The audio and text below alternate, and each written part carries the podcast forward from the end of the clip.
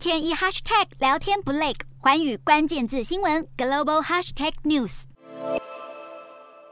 法国总统马克宏面带微笑的看着外交部长科隆纳将欧盟轮值主席国之位交棒给捷克总理费亚拉，正式结束了法国六个月的任期。任期期间，马克宏政府带领欧盟抵抗俄罗斯，加强欧洲防卫能力，还批准通过多项限制碳排放的气候法规，被各界赞扬政绩卓越。法国在二零二一年年底接手欧盟主席国，当初外界最关心的是如何打击新冠疫情，但是二月份突如其来的乌俄战争彻底改变欧洲局势，让原先制定的欧盟议程被迫重新排序。乌俄战争、粮食危机以及难民接收等问题，瞬间成为欧洲最迫切的挑战。因此，在今年三月十日登场的凡尔赛峰会，法国带领欧盟通过首部防御白皮书，聚焦对抗俄罗斯。但乌俄战争的爆发不但没有让欧盟各国陷入分裂，反而更凸显了马克宏所提倡的欧洲主权概念，让成员国们在对抗俄罗斯、支援乌克兰、提升欧洲防御以及寻求能源转型方面都变得更加团结，甚至还成功让乌克兰与摩尔多瓦两国成为欧盟正式候选国。而法国将欧盟主席国之位交接给捷克后，团结抵抗俄罗斯也继续会是欧盟首要任务。捷克这次的任期将持续到二零二二年结束。一向对乌克兰高度支持的捷克势必全力对抗俄罗斯，但是有没有办法继续向世界强权法国强势的提升欧洲主权，仍有待观察。